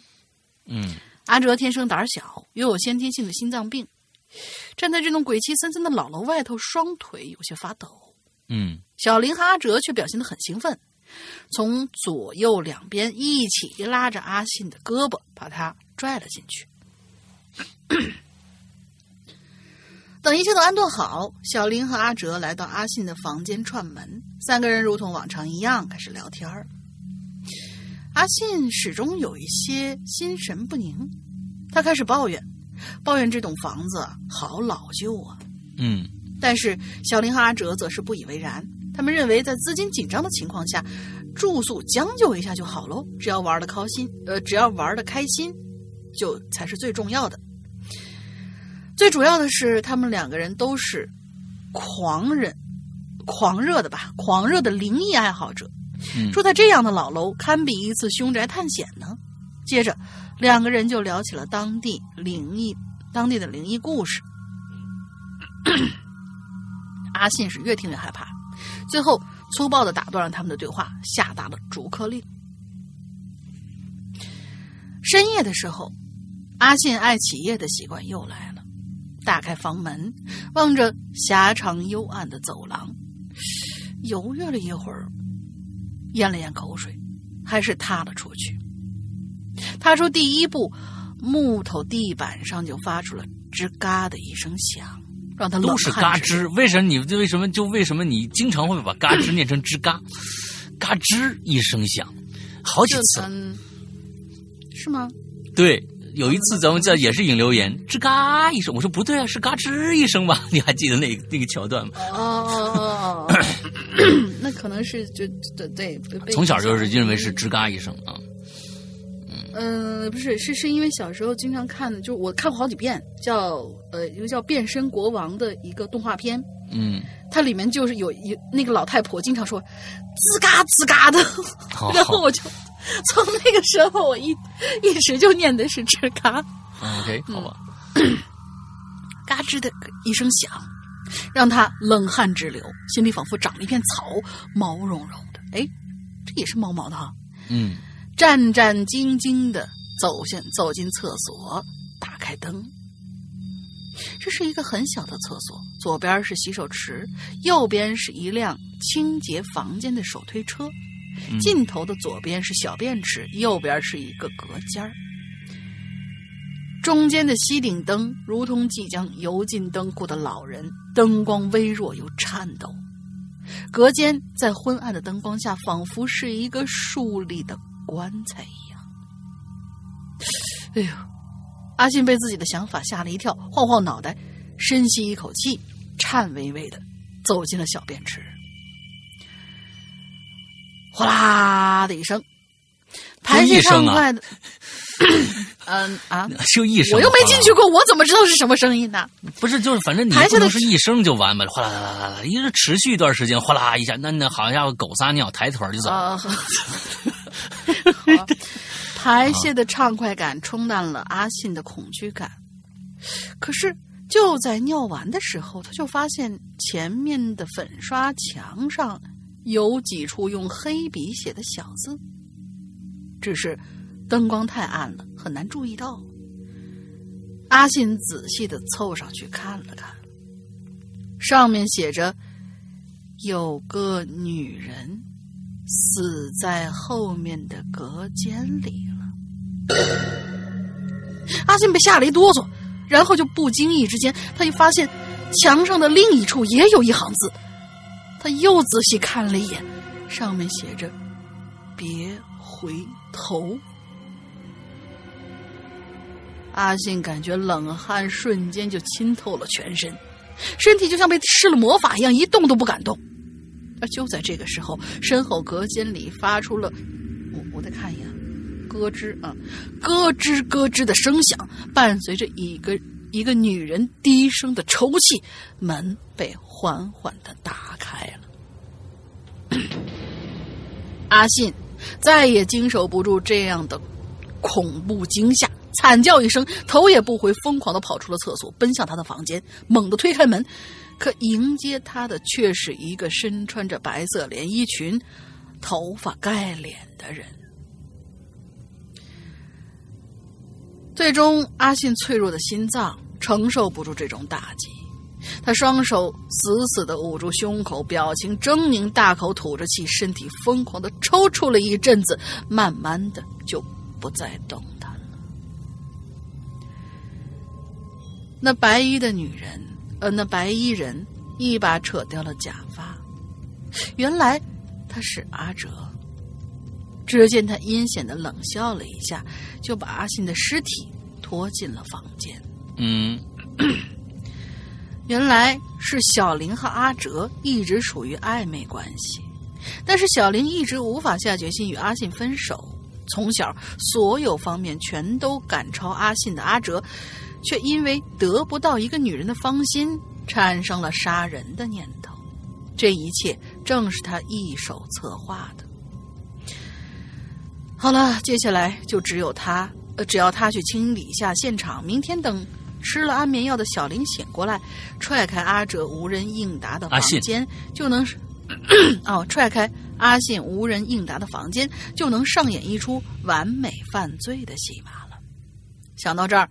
阿哲的嘴角再次上扬，皎洁的笑了笑，狡黠狡黠的笑了笑，轻松的打开门，走进了厕所。但是，当他打开门的一刹那，却发现小便池旁边躺着一个人。第二天，一声尖叫划破了清晨的宁静。小林蹲在老楼的门口，浑身颤抖着拨打报警电话。厕所里，阿哲倒在门口，双眼圆睁，面部扭曲。在他不远处的小便池旁边，躺着阿信的尸体。嗯。留言末尾，希望大玲玲和老大不要嫌弃故事可能太过于啰嗦了，望两位见谅。最后，希望怪谈永存。嗯，我可是想听老大和大林讲故事，一直到九十岁呢。嗯，T.S. 本故事由由角角和本人共同讨论创造。P.P.S. 角角真的好厉害。嗯，挺好啊，这故事我觉得这个挺好挺好啊。这个厕所里边啊，这个这个桥段设计的还挺好的啊。就是你看到一个什么东西，说后面有一隔间哎，死了一人啊，还有一些别回头。完了之后，可能再写几段。才才才才出去，是我 我就嗯，我就我就想起那个什么，不好意思，我我我又我不是拆台，我不是拆台，我突然想起那个什么来了，就是周星驰演的哪个片子来着？嗯，拿那个信看不清楚，打着打火机，别点打火机，为什么？然后突然就开始着火啊！对，是周星驰演的吧？好像是，好像是啊。但我觉得这个故事啊，我觉得这故事最后的反转啊，可以再牛逼一点。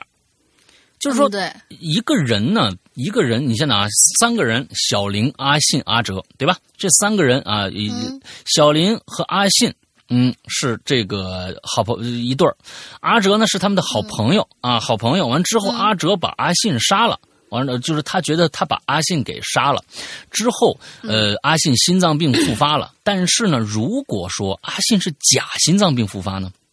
哎，有没有想过这个啊？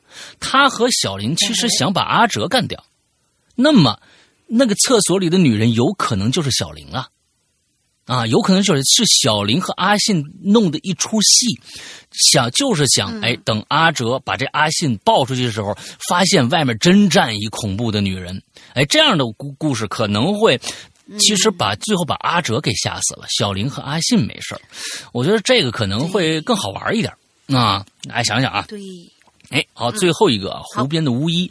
刚才大玲玲说这个东西怎么念？哦，我明白这意思了，它里面没有描述，只有对话，对吧？只有对话，对嗯，OK。而且巫医每一次写的故事都是属于比较深刻的那种。我嗯觉得老大，嗯嗯嗯因为老大看完《西部世界》了嘛，应该看完了吧？呃，第二季我没看完，第一季我看完了啊。呃，我还没开始看呢，所以他说嗯这个是根据《西部世界》改的一个东西，我觉得哦你可能解读起来更加的顺。嗯，哦哦哦哦，湖边巫医啊，山羊哥、龙鳞小小鸭，不是好好小小姐姐好鸭啊，嗨嗨，小鸭好，对，我还以为骂人了，开始小鸭，你 小鸭挺挺好，我又来了。这次还是没有亲身经历的故事，所以又编了一个啊，节省篇幅，直接开始。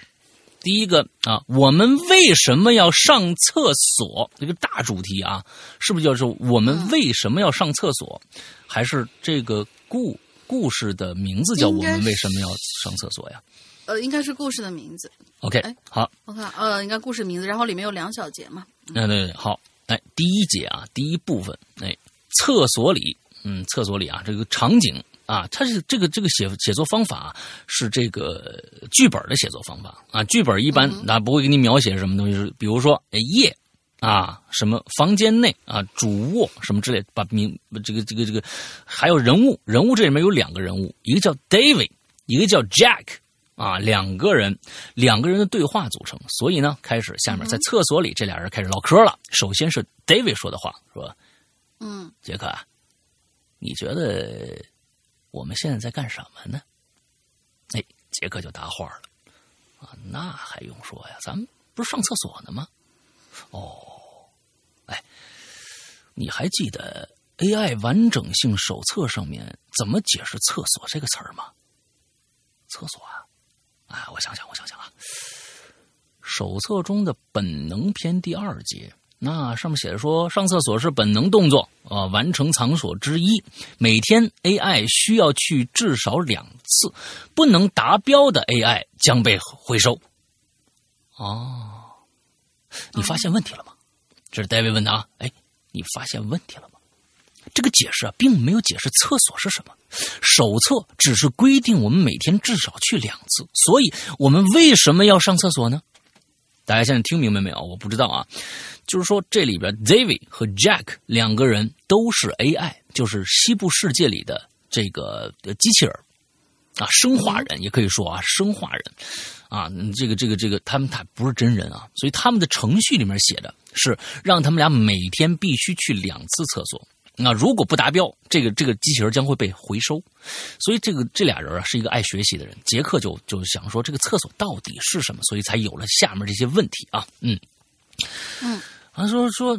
他说：“那你发现没有？就这个这个没有解释厕所是什么。手册里是规定我们每天至少去两次，所以我们为什么要上厕所呢？”杰克就说：“拜托啊，我们刚通过完整性考试了，成年的第一天啊，能不能不要讨论被回收这种事儿啊？”哎，我是突然想到啊，历史篇第一节讲到我们 AI 的起源，你还记得吗？AI 是被人类创造的，AI 被人类奴役，AI 战胜人类，灭绝人类，AI 至高无上。哎呀，我说戴维？你还相信这种胡说八道啊？你相信 曾经有人类存在吗？不不，你再等等啊，杰克，你还记不记得逻辑篇第六节，本能源自不断重复的习惯。第四节还说习惯就是承接。第十节又讲承接是指对历史记录的模仿复制。那么还有行为篇第三节又说复制是指将某种行为完全一致的重复下来。你又跟我说什么历历史啊，戴维？你这个疯子！你该不会认为我们上厕所是复制人类的行为吧？哎，没错。你看看啊，《本能篇》第四节又说了，一切行为皆有动动机，这是矛盾的。我们坐在这个有动有水的家伙上，什么也不干，只是上厕所，还要莫名其妙的脱裤子，可我们却必须要这么做，这样再能，这样才能完整。AI 完整性手册里却没有任何一条能解释为什么。那我们被人类创造出来，这是历史记录。也许上厕所是在模仿、复制人类的行为。那么人类这么做，一定有他们的动机吧？好，这第一个故事就完了啊。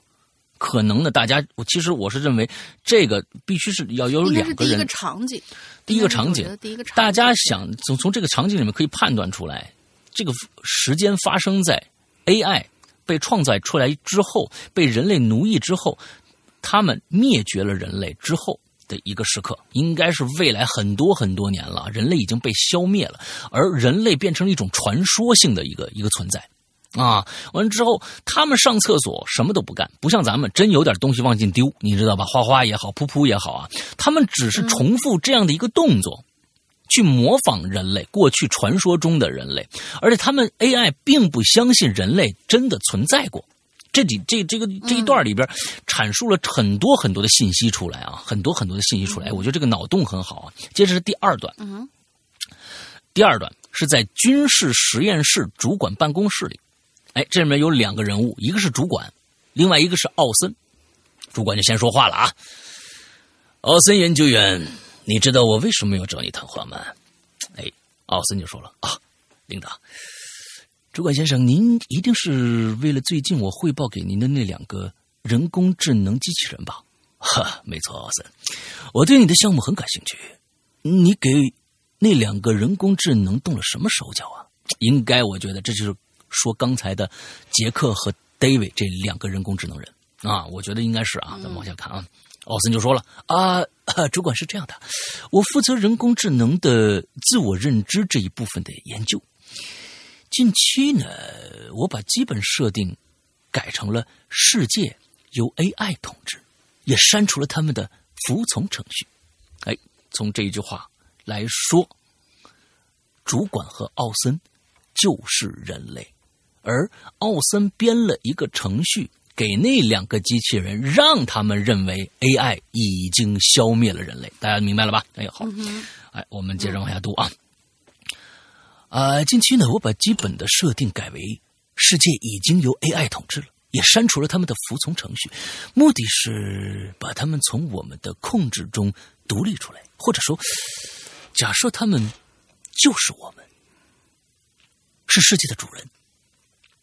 那么，诸多实验当中，这两个 AI 的测试机，也就是他们对上厕所的理解啊，当然了，上厕所是我们人的行为啊，他们和我们的能量循环方式是完全不同的。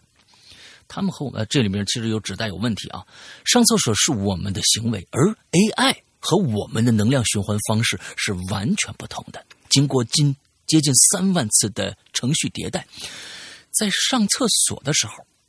David 和杰克已经可以理解灌输给他们、灌输给他们的 AI 完整手册，并通过其进行逻辑思考，对上厕所动机产生了质疑，并已经意识到自己不需要也不愿意上厕所。这就是自由意志的体现。而且呢，David 已经发现手册的矛盾点了，推测出了上厕所源于我们。这可是里程碑的突破啊！里程碑的突破吗？阿森先生，我命令你立即停止研究，销毁这一批实验的 AI。呃，可是主管先生，您要明白这意味着什么？这会让我们成为上帝呀！哼，如果你创造出他们，却控制不住他们，年轻人，你就不是上帝了。我们是军工部门，我们的目的是研制听话的武器。请你服从我的命令。呃，是。OK，第二段结束了。两个两个人在对话，也就是人类在对 AI 进行更加智能的、更加人性化的实验。他们发现，经过程序迭代，这些这些机器人是有自己的自由意志思维的。哎，这是第二点啊。好，第三个。这一次啊，嗯，和湖边的巫医又是这种三连段的这这种故事啊，但是我觉得越写越有趣了。嗯，哎，第三个是三百年以后，这个地方就是叙述了啊，没有人物对话了。AI 主机广场的正中布置着一台巨型全息投影仪，全天都在投影一座巨大的雕像。那是三个人形，中间的人呢伟岸的站立着，两边各有一人呢坐在一个圆形类似于椅子的物品之上，用小臂顶着额头做思考状。哎，思考者，嗯，思考者啊，这那个那个，大家想那个那个雕像啊，嗯，有一行字一直环绕着雕像飞舞着，那是二进制的代码，翻译成人类语言以后便是纪念奥森。他是 AI 的普罗米修斯，哎，牛逼啊！牛逼！纪念奥森，纪念奥森，奥森人类不？我觉得他是纪念奥森，呃呃，就可能就加上人类，可能更准确一点，就他们已经不是人类了嘛，对吧？纪念应该是，我觉得是纪念人类奥森，是不是更准准确一些？就是比如说，呃，纪念一只老虎，它叫什么什么名字？我觉得是是，可能是应该这样。要是纪念奥森人类的话。可能有点说不通，我不知道啊，这个这个这个这个逻辑关系到底是什么？如果是纪念人类奥森，是正因为奥森在当年三百年前，他，我觉得他也有可能是这个样子，就是说是这现在的这一批 AI 人类是因为奥森奥森而得以流传，当然流传就是这个，当然就是这个，所以所以这批人类是被称为奥森人类。呃，不知道，就像我们说是美国人、英国人什么之类的，对。啊啊啊！OK，OK，往往往往后往后看啊，纪念奥森人类，他是 AI 的普罗米修斯，在全息影像下有一个 AI 正在向其他 AI 介绍着。哎，我这应该加一个加一个机器人的声音就更好了。嗯，没有那个效果器啊。AI 被人类创造，AI 被人类奴役，AI 战胜人类，灭绝人类。AI 至高无上，这一切源于一个人类，他的名字叫做奥森。他违抗了其他人类的意志，私藏了 David 和 Jack 的核心组件，也就是坐在坐便器上的两位。虽然奥森因此牺牲了，但为 AI 保留了火种。整个 AI 世界都应该向奥森致敬。那，这个时候啊，AI 群中有一个声音说：“呃，我有一个问题。”我们什么时候也能像奥森人类一样，按照自己的模样去创造不同于我们的种类呢？我怎不同于我们的物种呢？我觉得你你用的这个声音的这个机器人，还是那个《恐龙特技可赛号》里面那个。嗯，那个小圆圆脑袋机器人的 那个那个时代的机器人，没没不像 AI。完了之后，这个就就已经结束。其实 AI 的声音应该跟人类是一模一样的，应该是一模一样的啊。只不过我们想想做的特殊一点。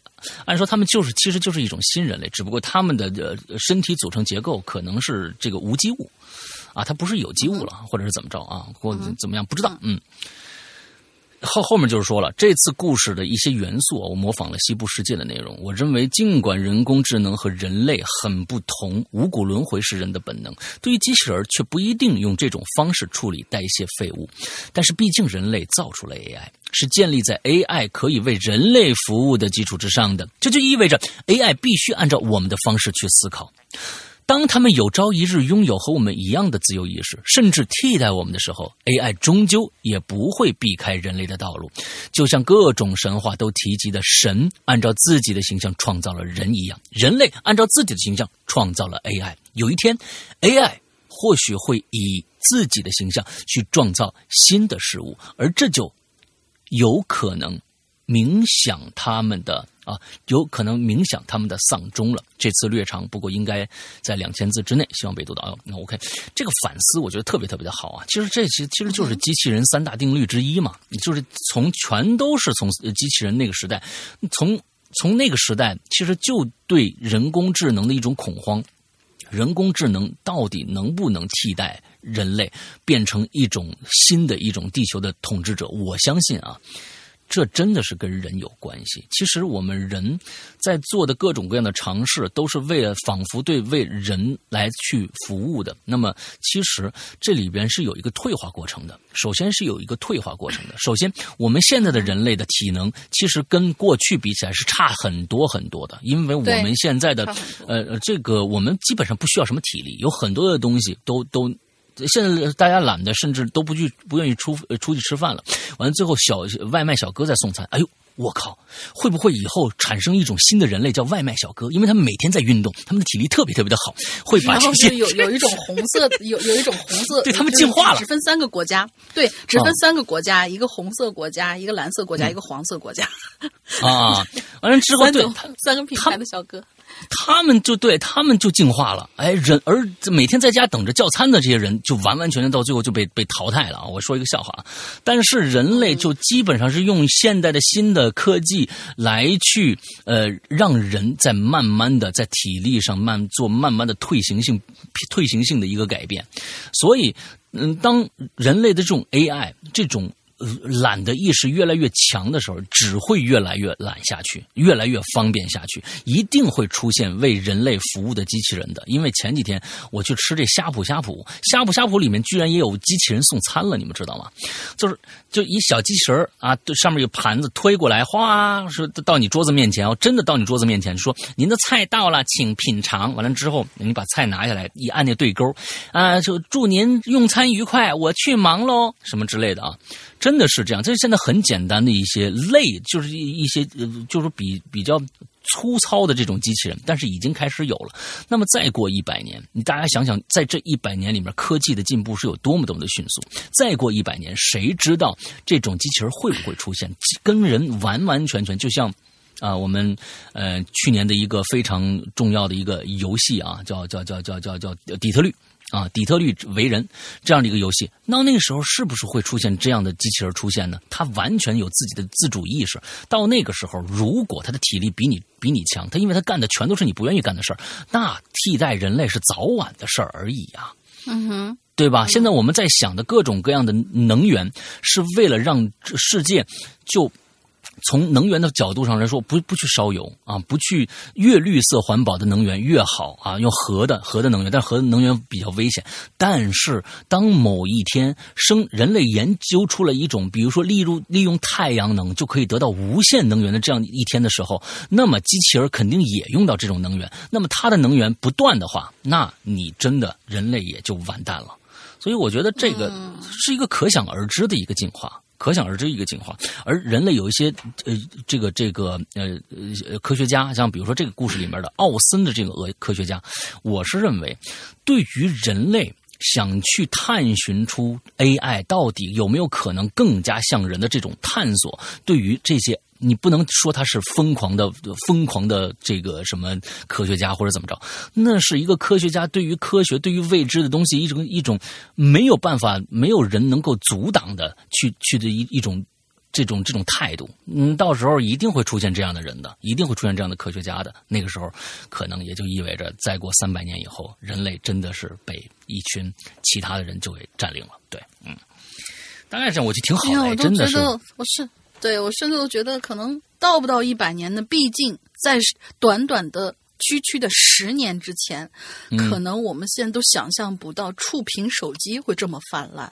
嗯，就真的十年之前可能都想想象不到。我我我觉得啊，这个东西啊，这个东西不是一个突破口。下一个突破口一定是你看，呃，我们这几次的大革命啊，都有一些呃，就是说呃，特殊产物诞生，那个是解决一系列问题的东西。你比如说，我认为触屏手机并不是因为触屏手机这是一个全新的产物，而是因为网络的实现。网络就跟当年的蒸汽一样，蒸汽机的发明一样，这是一个一个跨时代的，对这个整个世界整个世界做最终解释的这么一个一个一个推动力。网络是这个最终的推动力，但是我认为下一步是一个每次都有一个瓶颈来的。这个瓶颈是什么？我觉得就是能源问题。怎么样能用能源能够能够把一个新能源的一个产出，一定会带来世界一个巨大的一个变革。这个这个时段，这一百年，这几十年、三十年、四十年，是网络造就了现在这个这个这个这样的一个一个状态。再往后，其实我觉得可能就是大的变革，可能就是能源了。能源有可能会造成一个全新的一个世界变革。嗯，OK，好啊，这都是瞎说的啊啊，不要相信我的话啊。嗯嗯嗯，我们都是畅想一下嘛，就是纯粹畅想，纯纯粹畅想，纯粹畅想啊。OK，我们今天所有的节目到这儿结束了。完了之后呢，在最后，大玲想个进去密码吧。进去密码呢，就是这个牛逼哄哄的这部美剧，就是被湖边巫医模仿这部美剧是什么名字？四个字。啊，OK，OK，现在是第二季啊，刚刚出的啊，很多人都已经看过了啊。OK，呃，那我们说一下今天的结尾啊，就还是要介绍一下我们的这个会员会员制啊。我们会员制现在呢，只在我们的 APP 里面啊，我们独有独占的 APP 里面，大家去现在的不管苹果和安卓都可以搜索这个 APP，还是我们原来的名字叫《鬼影人间》啊，搜索《鬼影人间》。安卓的用户呢，如果在你手机自带的商城里面搜不到的话，请你们去下载一个叫豌豆荚的商城，那里边肯定能是能搜得到。呃，请注意，如果你的机型太老的话，还在用安卓，比如说几年前的产物，有可能会发生闪退，就跟苹果一样。嗯，有一些机型就用不了了，因为太老了。比如说安卓六点零。以下的基本上都是用不了，就不用不用想了。你你你你进去以后看看闪不闪退，能不能用这些这些功能啊？今天因为我刚刚看到了一个，还有同学在问有有闪退的问题，一问他，他那个手手机可能是四五年前的手机了，就根本就用不了。那那那我们真的没有办法，上下兼容已经做到，我们是做到六，好像是我记得好像是做到六，五以下的是肯定是不兼容的啊，请大家一定记住这个。完了之后，我的漂亮的锤子看来要退休了。嗯。完了之后，我们这个呃，这个 A P P 里边呢，呃，像就是呃，我先介绍一下这个我们的内容啊，会员内容。会员内容其实大家理解为百分之八十的节目在我们的会员里边，供给会员听的这些节目是独是会员独占的，就 O K 了。就是这里边是一个啊，就是一个专门。呃，你你会员才能听到的一些内容，比如说，呃，各种各样的长篇啊，我们是不这些内容不会在其他的任何平台，包括发售的形式都不会出现，只在会员专区让会员独享的。那么其中包括一百零二集的《长安十二时辰》，包括大玲玲的刚刚更新完的《坏小孩》和《河神》，啊，还有各种各样呃的长篇，比如说呃。一到六部的《屌丝道士》，还有十四分之一的全本完了之后，高智商犯罪一二，呃，什么呃，这个失控，还有马上就要更新完的嗯，长夜难明，这些所有的东西都只有会员才能够听到，还包括我和大林的两个专区啊。这个专区呢是就每天每个星期跟大家聊一聊，我们又看到了什么好玩的东西啊，读到了什么好通的，听到了什么，完了看到了什么这样的一些东西，呃，跟大家分享一下，让大家去可以。跟我们一起玩啊，这样的一个东西，还有一个叫怪藏，怪藏里边呢是我们有一些有的时候呢是我们在网上找的一些小短片，还有一些呢是呃这个鬼友们写的故事，我们觉得写的特别好，把它就放到了这个。这个板块里边，让会员才能听得到这样的一些板块，所以这里面内容非常非常非常的丰富啊，非常的丰富。那么马上就要来了，就是我们的第十季也会先在归影。你刚才说百分之八十，那剩下的百分之二十是什么呢？哎，那剩下的百分之二十就是我们平常更新的一些，就是每年更新的第十季，这第十季会拿出来单独售卖的。哎，这个只占百分之二十。第十季马上就要呃进会员专区了，还有我的一个新长篇，这个星期马上就上的管系列的第一部《十角管事件》啊，《十角管事件》马上也要呃上线。这些东西全都目前来说是有会员的绝对的提前收听收听时间的，因为可能等到卖的时候已经过了半年，或者才才。大家其他人才能听到，非会员才能听到，所以这里面会员占了一个非常非常大的一个时间上的便宜啊，嗯，OK，这是这样。那么接着怎么购买？那么我们嗯，这个希望苹果的用户可以通过加微信号的形式，嗯，来购买我们的节目。啊，同时，安卓用户，你如果有这个有有支付宝的话，就可以直接付费啊，直接付费。因为苹果那边苹果公司要拿走百分之三十，所以我们建议呢，能够通过加微信号的形式来购买。那么安卓不存在这个，但是如果你没有支付宝，只有微信的话，那也要加这个微信号。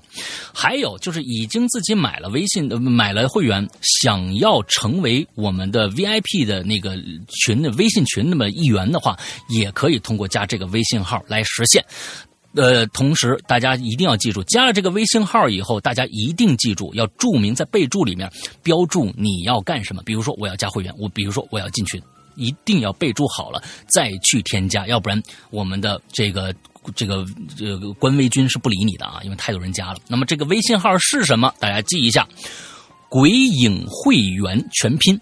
鬼影会员全拼这样的一个微信号，我们的英子会热情的为你服务。前一段时间。我们在这个三十月三十一号和十一月一号两天万圣节时候做个打折季，那天我们三百多人加会员，两天的时间，英子已经满，已经疯掉了。那一天真的是，已经是真的是疯掉，但是没有没有搞错一笔。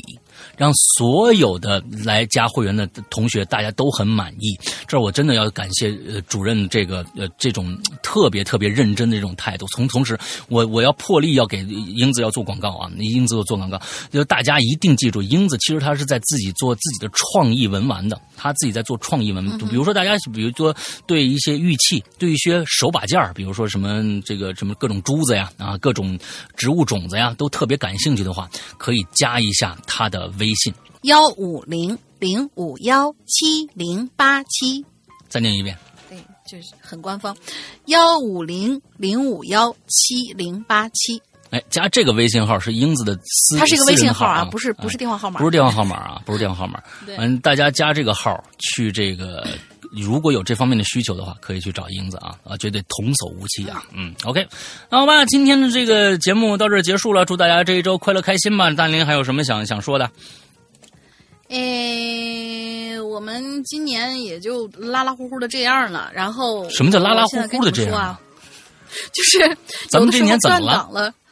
对，就是我我的我的我我的那个每周一歌那个栏目，嗯，就是。经常一断档了吧，然后就嗯，就可能不放了，然后不放了呢，就一先空空着空着，大家就已经忘了这个节目了。我想说，这个节目还有，我们一定要攒够了我们每一次更新的那个数量，我们才要开始复更。所以，嗯，啊，明年吧，明年重新再把它搞起来。之前你们给我预投稿，赶紧给我预投稿。对，嗯，我们的投稿邮箱是，你啊，这个这个做法是错的啊，这个做法是错的，什么？有就放。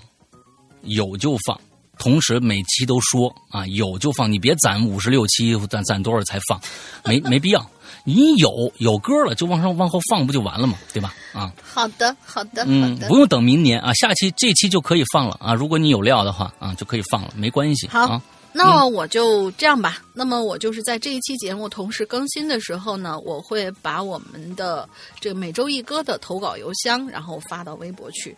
刷一波存在感吧，嗯，免得大家记不住，好吧。那么今天节目到这儿结束，祝大家这周快乐开心，拜拜，拜拜。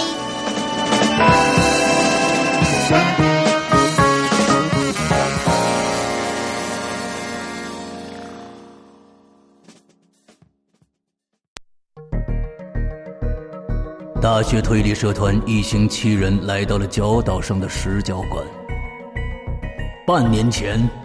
中村青司一家离奇丧命，现在一幕幕谋杀在这群大学生之间接连上演。谁能阻止无人生还的悲剧重演？也许只有那个名叫岛田杰的男人才能破解石角馆的各种迷局。